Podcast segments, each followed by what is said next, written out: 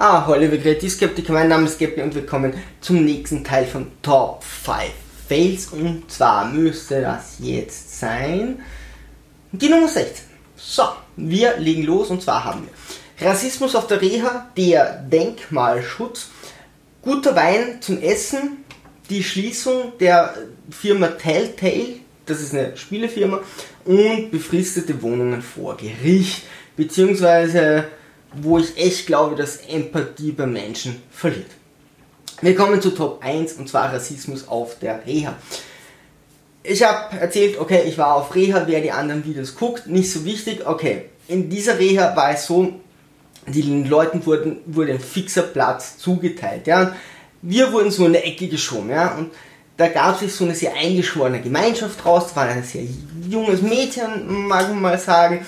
Und dann noch zwei es war klar, okay, wir, wir, haben eine eher linke Einstellung, wir sind nicht rassistisch, ähm, die politische Einstellung hat gepasst, die Einstellung zum Leben hat gepasst, also als hätten sie uns dort absichtlich hingegeben, wir waren auch im Durchschnittsalter jünger als die meisten anderen, ja, gerade auf Rehabilitation fahren eher ältere Leute, weil da kann es schon mal sein, dass durch Verschleißerscheinungen Knie oder eine Hüfte ausgetauscht wird und wir haben schon mitbekommen, okay, an Tisch so hinterbei es sind so mehrere Frauen, die unglaublich, wirklich unglaublich rassistisch sind. Das hat das Ganze dann auch ausgelöst, dass wir uns einig waren, okay, wir, hm, ja, wir, finden Menschen, die wir nicht kennen, nicht einfach doof, weil sie über der Grenze geboren sind oder weil es ihnen schlecht geht.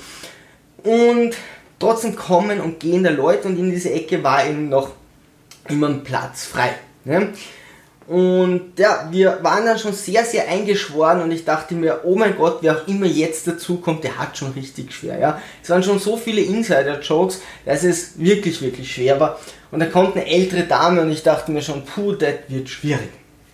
Und die war aber schon auf mehreren Rehas und die wusste, wie sie das macht. Ja?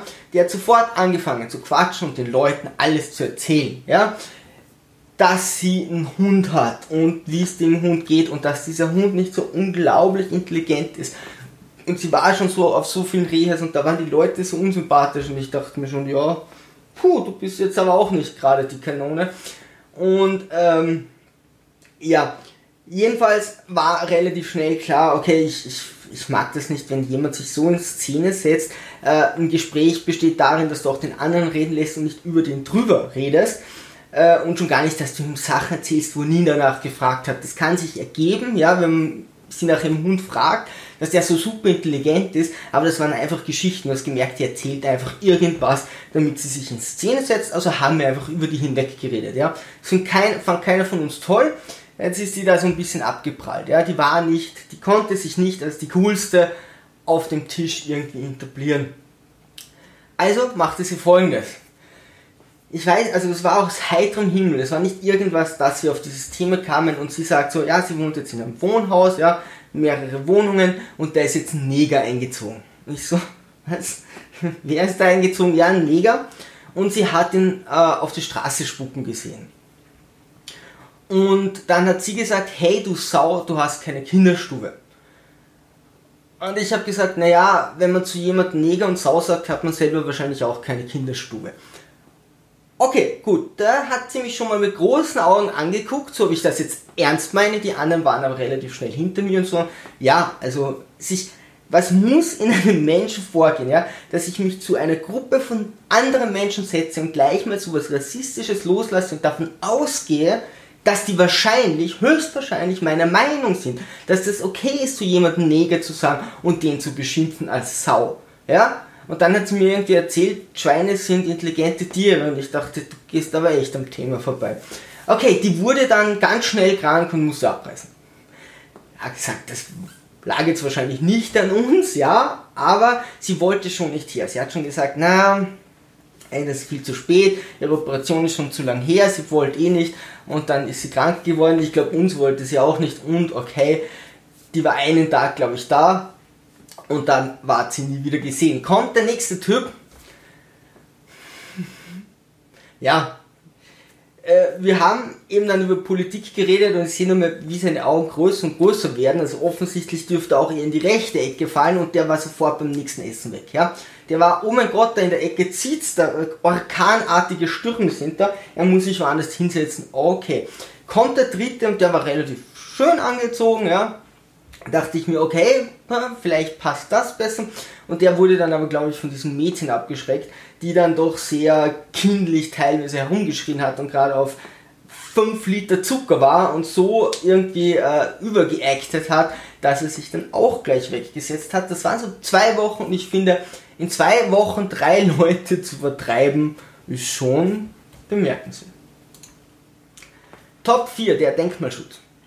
Ähm, drei Architekten bauen einen riesen Krankenhauskomplex um und verkaufen dann die Wohnung. Die wurden dann verkauft. Ja. Gut, dann haben sie keinen Zutritt mehr und einer ruft mich an und sagt, sie würden gerne einem anderen Architekten zeigen, was sie da gemacht haben. Ob sie nicht nochmal rein dürfen, sage ich, ja, okay, passt, ich schnapp mir die Schlüssel, sagen wir so eine Stunde, ja, äh, treffen uns eben vor Ort und dann gehen sie eben durch und ich schlage da hinterher. Okay, kein Problem, ja, wir treffen uns dort und die haben doch mehrere Leute mitgenommen. Also war, war, wir waren eine größere Gruppe und haben Aufmerksamkeit erregt, könnte man sagen. Und die Leute fragen so, hey, was macht ihr da? Weil das gehört ja ihnen. Das ist zu sagen, hey, da kommen jetzt mal zehn Leute durchgelaufen, kann man schon mal fragen. Ich erkläre sofort, hey, das sind die Architekten. Das war ein Fehler. Kann sagen, das war ein Fehler, weil diese Leute sind sofort auf die hingecharged ja, und gesagt, ja, da muss ich ihnen ohnehin was sagen, das und das haben sie echt miserabel gemacht. Kam ein zweiter, und sagt, sagt die andere so, hey, kommen Sie her, kommen Sie her, das sind die Architekten, die das umgebaut haben. Und es wurden immer mehr und mehr und immer mehr Leute haben sich versammelt, die noch was wussten, was diese Leute verpfuscht haben. Und im Nachhinein, also man muss sagen, ja, leider haben die Eigentümer da höchstwahrscheinlich recht. Ja. Es ist schwierig zu sagen. Ja. Du weißt nicht, was die da alles haben umbauen müssen nach was sich die alles haben richten müssen, wie schwierig das war. Das Problem ist nur, dass Architekten auch oft etwas machen, um sich darzustellen, beziehungsweise können sie sich dann darauf berufen. Und da geht es nicht darum, dass die Lebensqualität gut ist, weil du dort jeden Tag wohnen musst, sondern dass irgendwas fancy cool aussieht, ja, oder irgendwas sehr besonders ist. Und da geht es nicht darum, um jetzt toll auf die Lebensqualität zu sehen und sagen, hey, da muss jemand jeden Tag drin wohnen, sondern da geht es darum zu sagen, hey, ich habe das gemacht, ich habe das gemacht und guck mal, wie cool. Und da treffen einfach Interessen aufeinander, ja. Das ist schon mal ah, ziemlich doof. Ähm, und hier kam noch dazu, wir kamen dann äh, durch, durch, Stockwerk und äh, durchs, durchs Treppen, so, durchs, durchs Treppenhaus und stehen so vor drei, vier Wohnungen und eines hört die anderen, ja, und sie reden da darum und ich frage, warum eigentlich, ja, also wer kommt auf die Idee, in einem Stockwerk eine Wohnung ein paar Zentimeter höher zu setzen, was das, wie schwierig das ist mit dem Estrich und dann hast du da eine Kante drinnen und wen soll das was bringen und, und, und weiß Gott was und sie sagen, na, das war der Denkmalschutz das siehst du von außen nicht, ja. Das hat irgendeinen historischen Grund, warum der Teil höher war, vielleicht weil das ein anderer Teil vom Krankenhaus und so. Jetzt mussten die diesen Höhenunterschied in diesem einen Stockwerk lassen. Den sehen nur Leute, oh Gott, Leute, die hier ähm, ähm, durch das Stiegenhaus gehen, also nur Eigentümer und 99,99% von denen werden nicht wissen, warum der da ist oder den Hintergrund wissen. Sie wussten auch selber nicht den Hintergrund, nur dass es so sein muss.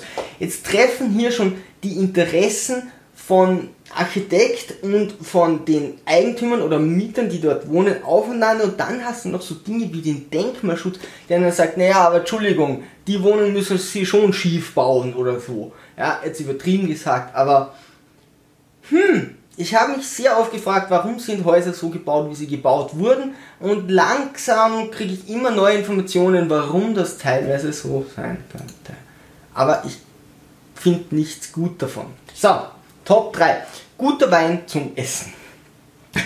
Die, die Geschichte finde ich sehr lustig. Wir haben einen Kurs in Heidelberg in der Nähe von Mannheim, ja, und da geht es ganz viel um Anatomie, Bewegung, Muskelaufbau, äh, ähm, Bewegungsradiuserhöhung und so weiter. Ja, und gesunde Ernährung und gute Ernährung und äh, bewusste Ernährung. Ja, und das war wirklich, was zur Hölle ist jetzt passiert mit dem Bild? Okay, wie auch immer. Äh, tolle Ernährung. Meine Kamera hat gerade irgendwie gerade mit einem Dämon wahrscheinlich kommuniziert.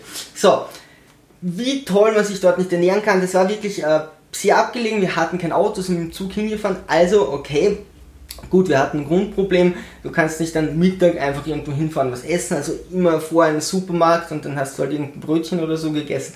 Und nach der Hälfte dieses Kurses, wir hatten echt sehr wenig Geld, haben wir gesagt, hey, wir gehen jetzt eine Pizza essen, wir brauchen jetzt mal irgendwas, so geht das nicht weiter. Wir waren dann wirklich schon sehr ausgelaugt. Bei dem Kurs hast du auch immer wieder trainieren müssen, also du wurdest körperlich und geistig gefordert. Jetzt haben, ist, finde ich, immer sehr, sehr schwierig in der Stadt irgendwo einfach ein Lokal zu suchen. Internet hatten wir damals noch nicht oder Smartphones.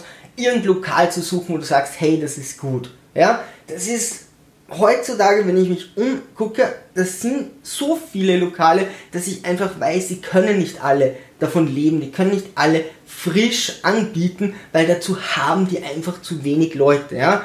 Einfachstes Beispiel, wenn an einer Ecke an einer Straßenkreuzung vier Kebab bzw. Pizzastände sind, dann kann keiner davon leben. Ja? So viel Fastfood kann keiner konsumieren. Wir, wir gehen heute ja echt eh oft alle gern essen. Das ist es ja nicht.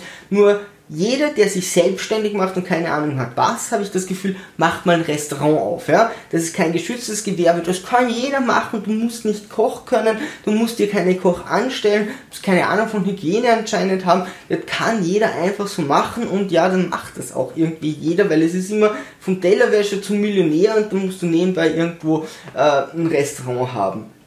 Und das finde ich immer furchtbar, irgendwo reinzugehen.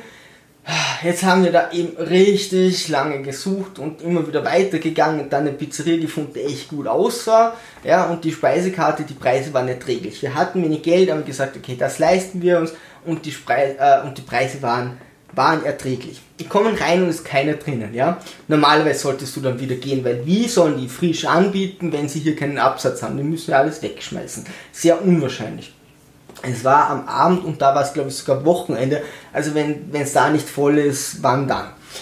Ähm, tja, aber das haben wir uns irgendwie nicht so wirklich getraut und dann haben wir uns hingesetzt. Dann kam ein absolut betrunkener Kellner. Und ich dachte mir schon, ey, sollten wir nicht gehen und irgendwie in der Gruppe, wir sind eben nicht gegangen. Ja, wir hätten einfach gehen sollen. Jetzt kam dieser Kellner mit den Armen so weit hinterm Körper, so die Brust raus und hat so gewackelt, hat unsere Bestellung aufgenommen, bringt uns die Pizzen, wir fangen an zu essen, denken so, hm, irgendwie komisch, klappen so die Pizza auf, war die wirklich auf der einen Seite bei allen verbrannt und auf der anderen roh, ja, bei einem glaube ich war es fast nur verbrannt, also konntest du irgendwie so einen Strich durch die Pizza konnte man essen, dann haben wir gesagt, hey sorry, aber Puh, also so wird das nichts, ja. Äh, äh, die Pizzen sehen ja furchtbar aus. Wie kann man drei Pizzen so verhauen? Kommt ein Pärchen rein, ja, oder, oder Mann und eine Frau, die vielleicht gerade ihr erstes Date hatten oder so. Ja, so hat das gewirkt. Die haben sich noch nicht berührt, nicht geküsst, sondern aber sehr leise miteinander geredet und geflüstert und ich wollte schon sagen, hey, dreht um, ja, dreht um und geht weg. Also das wird nicht, oh, ich führe meine Frau groß aus, ja. Aber er hatte hier die Dominanz unter Anführungszeichen. Und sie setzen sich hin und er bestellt eine Flasche Wein. Der Kellner, kein Problem, geht weg, bringt eine Flasche Wein, äh, stellt zwei Rotweingläser hin, macht auf, schenkt in die Flasche zum Probieren ein Achtel Liter Wein ein, nimmt das Glas, stürzt das Ex runter, nickt so, ja, okay, das, das schmeckt ihm, stellt es dem Gast hin, schenkt ihm ein und seiner Freundin und geht wieder. Ja, dachte, das hat der gerade nicht wirklich gemacht. Der Kellner hat selbst den Wein verkostet, unter Anfangszeit, so ein Achtel Liter, den er sich auf Ex runtergeschüttet hat, kurz genickt hat und dann eingeschenkt hat und gegangen ist. Und man hat schon beim Mann gemerkt, er sollte jetzt was sagen, ja. Ich meine, was würdet ihr tun, wenn euch, also ich würde da gehen ja, ich würde aufstehen und sagen, danke, Wiedersehen, aber dann müssen wir nicht weiter diskutieren, oder? Also, und der hat sich, er hat aber nicht gewagt, irgendwas zu tun. Und ja, damit haben die dann ein sehr gemütliches Abendessen gehabt und wir haben geguckt, dass wir so schnell wie irgend möglich aus diesem Lokal rauskommen. Das war unser einzig cooles Essen während diesen Kurses. Und das war mies. Naja. Top 2. Die Schließung von Telltale Games. Was machen Telltale Games? Das ist so wie Point-and-Click-Adventures, wer sie kennt, wie Monkey Island, ähm, nur eben auf modern gemacht. Da geht sehr viel um Dialoge, sehr viel um die Geschichte, sind sehr narrative Spiele, ja wo du schon einzelne Sachen tun musst, meistens dann der Zeitdruck, wo du Entscheidungen treffen musst, was sagst du zu deinem Gegenüber unter Zeitdruck, ja, und so ein paar Rätsel. Aber so richtige Point-and-Click sind es dann nicht, wo du sehr viele Rätsel hast oder da steht dann nicht so im Vordergrund wie zum Beispiel bei Monkey Island oder wie bei eben anderen Point-and-Clicks. Auf jeden Fall sind diese Adventures, nennen wir sie einfach mal Adventures, die sind einfach ein Nischengenre, ja. Ähm, das konsumieren schon Leute, ja, aber einfach nicht so in den Massen. Das, das hat keinen Wiederspielwert, das spielst du einmal durch, dann kennst du die Geschichte und dann war es das eigentlich in den meisten Fällen. So. Ähm, und Telltale hat hier gemerkt, okay, so wie wir das machen, ja, mit mehr Dialogen, mehr Narrative, mehr, ähm, ja, du, ähm, unter dieser Geschwindigkeit, also ähm, unter diesem Zeitdruck noch und dann ähm, tun sie so, als würden sich deine Entscheidungen auswirken. Ja, das ist immer so ein bisschen Lug und Betrug, weil wenn sich jede Entscheidung auswirkt, dann müssten die 100 Geschichten schreiben und du erlebst immer nur eine. Äh, das ist es nicht so, die führen die Geschichten immer wieder zusammen. Aber hey, es wurde so gemacht und die Leute haben es gekauft und Telltale hat gemerkt, hey, da gibt es ja wirklich einen Markt. Also das war eine kleine Firma, was tut man jetzt? Ja? Man geht her und sagt, okay, wir haben hier eine gute Qualität abgeliefert und dann machen wir eben noch ein Spiel. Also sie hatten hier Spiele wie The Walking Dead. The Walking Dead war so das, wo es dann richtig, richtig stark angefangen hat. Ähm, sie haben dann Game of Thrones gemacht. Minecraft Story Mode war zumindest im Gespräch. CSI, äh, Tales of Monkey Island, The Wolf Among Us, Tales of the Borderland, Batman und Guardians of the Galaxy. Also die hatten dann schon namhafte Titeln. Warum hatten sie die? Weil die nach diesem Erfolg mit Wolf Among Us und Walking Dead hergegangen sind und alles, alles angenommen haben, was sich irgendwie angeboten hat. Also es sind Franchises dabei, die schon groß sind, ja, wie Game of Thrones, das machst du nicht mal nebenbei. Und sie haben einfach alles angenommen. Wenn du alles annimmst, brauchst du ein größeres Team, ja. Jetzt bin ich der Meinung, ein Team kann sich nur langsam vergrößern. Du kannst nicht sagen, okay, wir haben hier 20 Leute, kaufen mal 100 ein das geht nicht, ja, du kannst sie nicht einarbeiten, dann bräuchtest du viel Zeit. Du kannst eine andere Firma kaufen, dann haben die schon Strukturen. Aber du musst dann irgendwie bei dir aufbauen, dass es eine Hierarchie gibt. Du kannst nicht alle kontrollieren, ja. Und der eine muss auf den anderen gucken und jedes für irgendwas verantwortlich und du brauchst die greifbare Menschen, die wieder auf die anderen zugreifen, denen sagen, hey, so und so wollen wir das und so muss das Produkt irgendwo die Qualität gesichert werden oder überprüft werden, werden können. Sie haben einfach alle Aufträge angenommen und sie haben einfach das Team, soweit ich weiß, was es dahinter den Kulissen gab, einfach drastisch vergrößert. So, was ist jetzt passiert? Die Qualität ist in den Keller gesunken. Ja? Okay, ein cooles Story zu schreiben mit Batman, wo aber Batman nicht kämpft oder so, sondern wo hauptsächlich Bruce Wayne irgendwelche Verbrechen löst oder so Rätsel löst, ja, da musst du schon mal eine Zeit investieren, bis du da eine geile Geschichte zusammen hast. Ja? Und dann haben sie davon ja nicht nur eine gemacht, sondern gleich mehrere Episoden. Okay, die Qualität ging sehr weit runter, dafür wurden die Spiele immer verpackter. Also das Spiel hat immer mehr Fehler, sind immer mehr abgestürzt, die Grafik hat nicht hingehauen, weiß Gott was. Und dann haben sie es geschafft, den Markt noch so zu übersättigen, ja, weil, okay, so ein Adventure kaufst du dir mal und dann brauchst du vielleicht zwei Jahre keines mehr, dann kaufst du das nächste. Hätten die das richtig gemacht, hätten sie gesagt, hey, wir bauen uns hier drei, vier starke Namen auf und jedes zweite Jahr oder von mir ist jedes Jahr kommt ein richtig gutes Adventure raus, ja, und das machen wir mit unserem Team.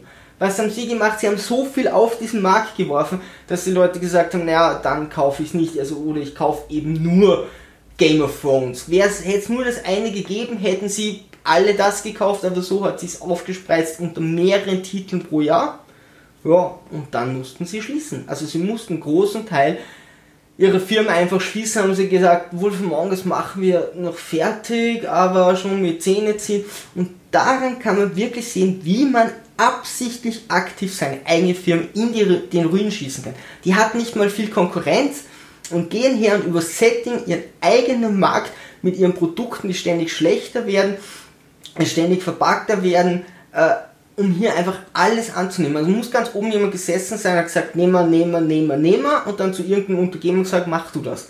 Ja, mach mal da 100 Spiele, ist ja wohl kein Problem. Sehr, sehr schade, weil die hätten wirklich was in der Videospielindustrie machen können, zu sagen, die Nische bedienen wir, die gehört uns, wäre spannend gewesen. Top 1 und das ist ein Thema, wo ich emotional bisschen sehr investiert bin und um das geht es auch. Und zwar äh, um meine emotionale Investierung in das Ganze. Es geht um einen Mietvertrag, der befristet war. Es war klar, okay, an dem, dem Tag muss die Mieterin ausziehen. Das war äh, eine japanische Frau, Mitte 40 wahrscheinlich, die sehr gebrochen Deutsch gesprochen hat. Ja? Und die wusste das schon, sie hat auch darauf reagiert.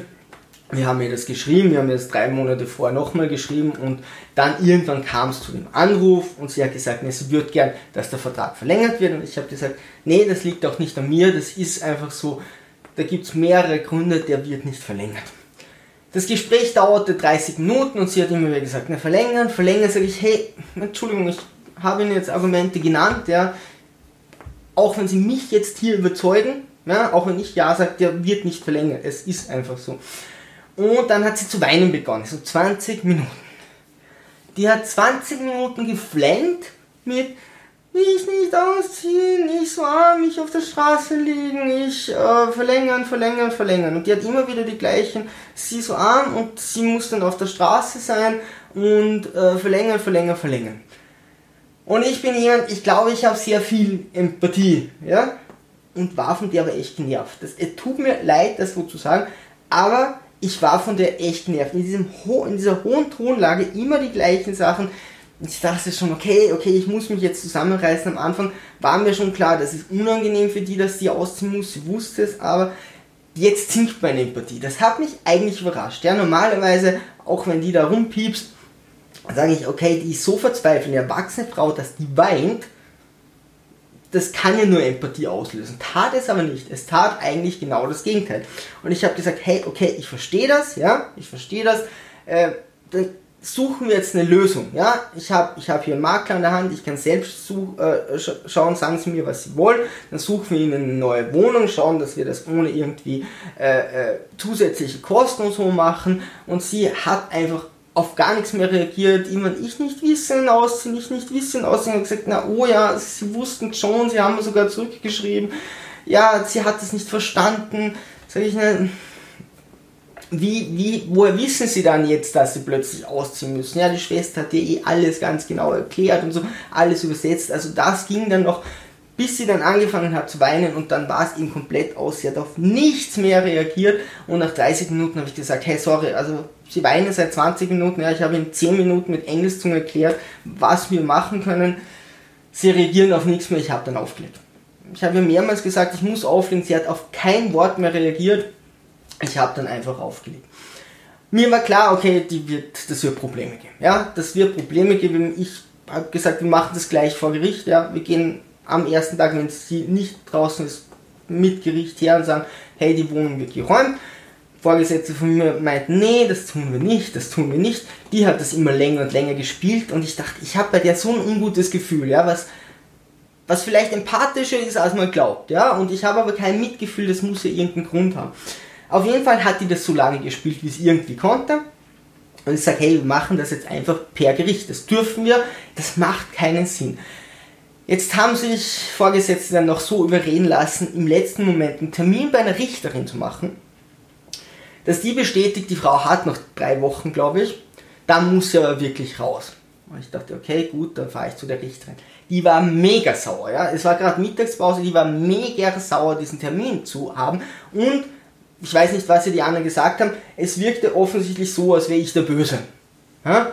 Okay, ich komme dorthin, die Richterin ist noch nicht da die äh, asiatische Frau ist mit ihrer Schwester da zum Übersetzen, sagt, hey, toll, dass sie ihn mitgenommen haben zum äh, äh, Übersetzen, sagt sie, na, äh, wenn sie tatsächlich ausziehen muss, wie viel Geld kriegten sie für das, was sie in die Wohnung gesteckt hat? Sag ich, hey, Moment mal, ja. Also sie haben das jetzt so lange gespielt und jetzt sind wir sogar bei einer Richterin, ich sage Ihnen jetzt nichts zu, ja. Also jetzt kriegen Sie mal gar kein Geld. Ziehen Sie aus, dann können wir drüber reden, ist kein Thema, wenn Sie da viel investiert haben, aber so sicher nicht. Ah, okay, okay, okay. Gut, die Richterin kommt, hasst mich, ja. Also ist auch total unprofessionell. Sie weiß noch nicht wirklich, um was es geht und, und flaumt mich so an. Gut, ich wollte eigentlich nett zu ihr sein, aber hey, keine Chance.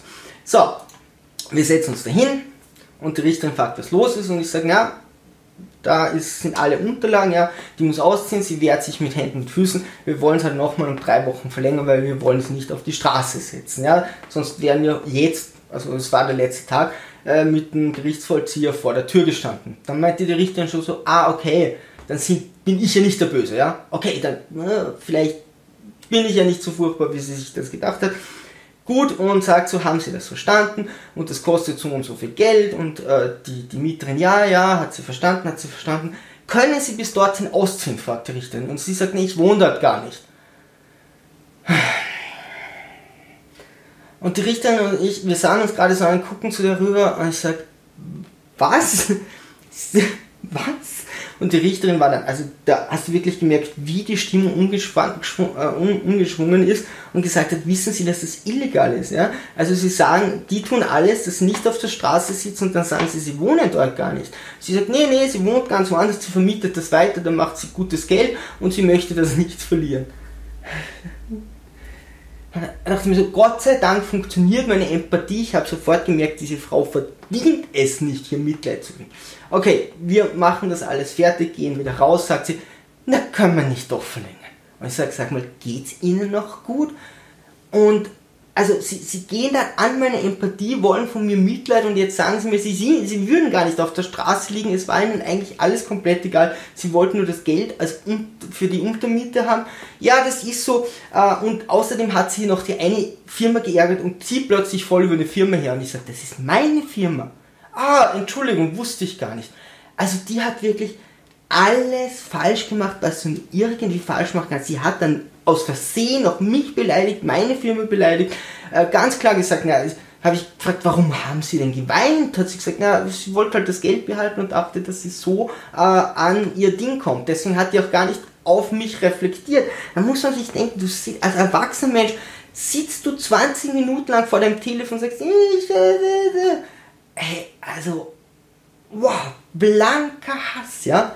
Also wirklich, ich habe gesagt, hey, versuchen Sie in der Zeit rauszukommen. Sie können Sie von mir wirklich nichts mehr erwarten. Irgendwann ging sie dann mit Gott, aber sie.